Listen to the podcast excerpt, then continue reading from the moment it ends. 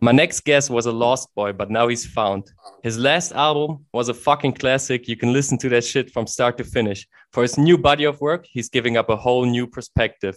He's the best rapper under 25, and he gotta go down as one of the greatest. Thank you for being here, Cordae. How you doing?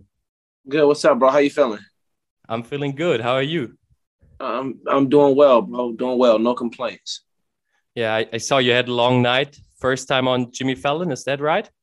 No, it's my second. It's my second, second time. Second time. So yeah, so like everything is getting bigger and bigger for this new album that you're bringing out in January, and it's your sophomore album, which is like the turning point in the career of a musician. Do you deal with any pressure because the most musicians say like my second album is like the hardest to do? Nah, this journey was easy for me, bro. You know, um, like uh I think the pandemic helped and hurt in a way, but um, it was very. That's why I took a little minute, man, because it was very important for me to have a great second album. You know, it's a lot of people with good first albums. It's a lot of people, really a good amount of people with good first albums. But the second album is like almost more important than the first. Yeah, man, I thought about it. Like, who are the the top rappers that had like super good second albums? Like Drake, Take Care, Kendrick, Good Kid, Mad City, Late Registration yeah. by Kanye, and even like for you, your favorite artist and your favorite album list, like Nas, it was written his second yeah, album. So for sure. So did you? I heard that you didn't use your phone for like eight months in the pandemic, and when you recorded the album, so how did that shape your perspective to to just become uh, better? Yeah, um, it kind of just allowed me to not let any like social distractions get in the way because these phones are an incredible thing within itself because you know they have so many capabilities uh, technologically and just so many ex- so many things you can do within just the escape of this small handheld device, right?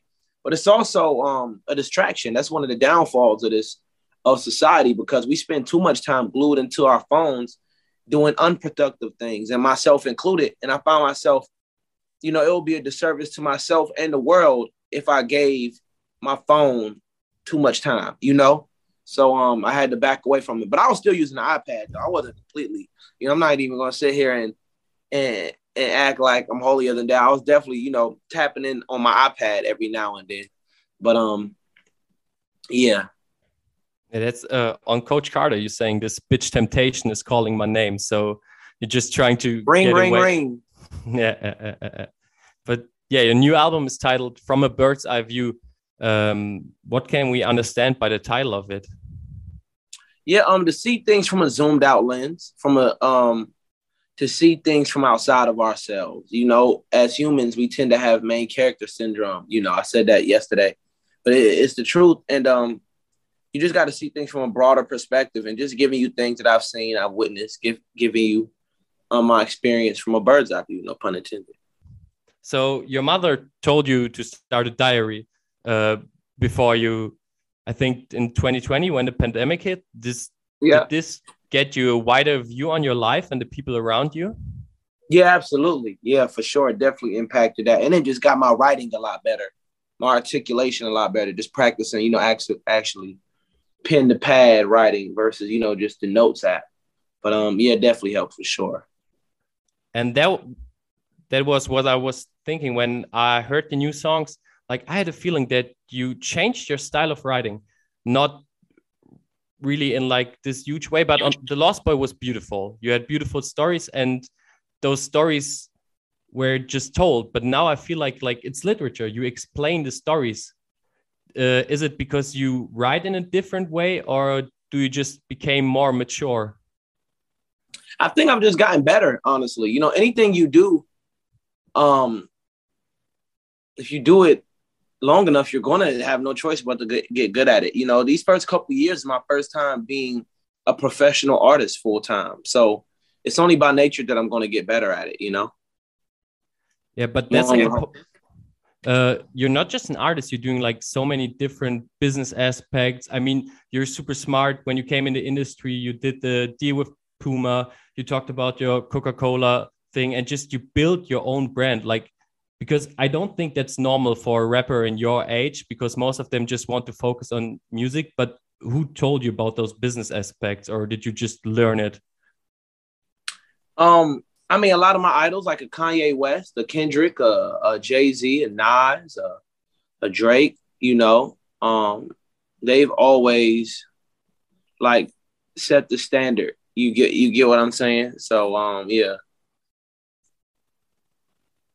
But this is not like a specific situation because I've also heard that you you read a lot when you were in Africa for like four months. You learned about your culture. You try to uh, to read more, to do more literature things. How did that change your perspective on things?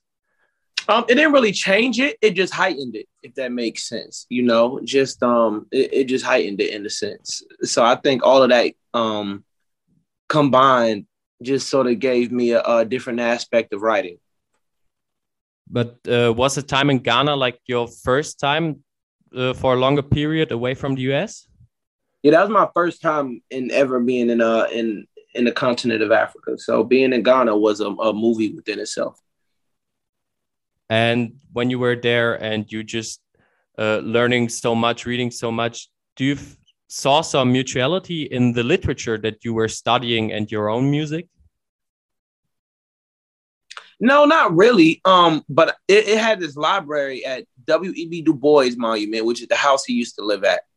He had they have this library in there, and there was so many dope, incredible uh, books out there. And I was they uh let me borrow some. They wouldn't let me keep or have any of the books, but they were kind enough to let me borrow some when I was out there. So I was just out there doing a lot of reading.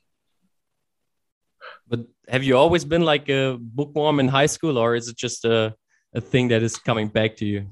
You know, it's funny. I used to be a bookworm in elementary school. Like I used to read Harry Potter books all the time. I used to read um all of these like fiction books, and then um my parent, my mom was just like, "Yo, if you can read, you know, Harry Potter, you can read, you know, about your own history." And um, I that, but I haven't read on my own leisure, like willingly since like sixth grade. This is like probably the first year I started back reading again, like on my own leisure, you know. But I think that's like the the thing of our generation. I'm the same age, age as you, and all of us just wrote uh, read in the elementary school, and then like fifth or sixth grade, like cell phones coming, like PlayStations coming, and we just the temptation is too big now. Absolutely, it's too much things that the brain is gonna go. Yeah, definitely. But what I also thought about, I mean, it's now your sophomore album, and people probably don't know that, but not a lot of people know that. Like your catalog is way bigger than just like the YBN mixtape and the Lost Boy mixtape. So you yeah. had like your three mixtape series before that, and even if we go way deeper into your history, you published on Instagram the freestyle where you rapped over Kanye beats, and nowadays when you have all of this trouble going on you have to go to jimmy fallon you're doing interviews you have Hi-Level your own label you're going mogul with it. Do you miss like those days where you just started to rap just because you want to rap? Hell no i don't. I don't miss them at all honestly. I check i'm man i wake up every day and i just thank god man. I just have infinite gratitude. I'm i'm very present in this moment you know? And um just gratitude, man. Seriously, like I understand I deserve to be here. I work to be here. You know, I'm not just one of those happy-go-lucky. I'm just happy to be here. Like, no, I'm not surprised by it. I'm not lucky. I've worked very hard to get here, but I would never take for granted, you know, the fact that I do music full time. I do. I make music for a living, man, full time, and a pretty good living, you know. And um, I just I, I thank God every day, man. I'd be an idiot not to, man. My life is I live an incredible life, man, and I, I'm able to inspire people. I'm able to touch into the hearts and souls and emotions of millions of people, and and I get to do it my way, you know. So um, I'm, I'm very grateful. So I say all that to say, hell no, I do not miss drop. Like I used to spend all of this time making these mixtapes, man, and um, for 3,000 people to hear it, maybe, you know, and that's if the mixtape going crazy, you know, like spinning. And I'm crafting and curating these mixtapes as a young and as a teenager, as if like it was like albums, you know, this is how I'm looking at it. I'm like arguing with my boy and um, like it's like a, a, um, a Grammy winning, a Grammy, like it's to get a Grammy or something like that. Like it's just to change my life, you know? So um, I say that to say, um, no, I don't. I don't. I get a little nostalgia from it, but no, nah, I don't miss it. Yeah, that's like the whole point. I think you you brought like a concept to every mixtape that you get in. It's not like your typical beginning SoundCloud seven tracks, five tracks mixtape, and that's it's like it was it was way deeper than that. And nah, for sure. Yeah, I, I really love the fact that like everything is evolving around you, and now you started Hi-Level, your own record label.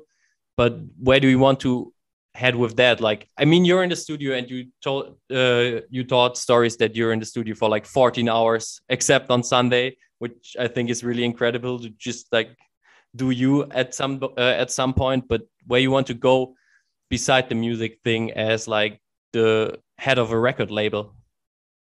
Yeah within the next year i'm gonna sign a platinum artist. I'm just i haven't signed the artist i haven't signed my first artist quite yet because you know, with this brand, I'm building it very carefully, brick by brick, you know, and um, I just need an artist that's going to represent Hi-Level to the fullest and where I'm able to fully put them in position to excel. But you mean by platinum artist, uh, artist that is already platinum, you're going to make him platinum, or an artist that is definitely going to be nah, platinum artist by that himself? make platinum. That has platinum potential. And how long was that in the making? Like the thought of uh, Hi-Level? Like two years, two three years. Okay, two to three years. Uh, I have one last question because you posted your track list recently, and yeah. I saw one joint that we need to talk about. I know uh, you probably know what it is. You got Stevie Wonder on a song with Nas and Freddie Gibbs. Like, yeah. how did that happen? I'm either gonna go to jail or heaven for I'm either gonna go. I'm gonna either go to jail or, or, be celebrated forever for putting Freddie Gibbs and Stevie Wonder on the same record. Man, I, I saw the track list and I was just like, that's that's like the fucking best move somebody could ever do. And from a young guy like you, just fully respect like every decision that you're doing out there, and you're doing your music. And yeah, uh, from a bird's eye view, is out in on February uh, on January 14. I'm really hyped. Cordae, do you have any last words for the people out there? Yeah, nah, just much love to everybody out there.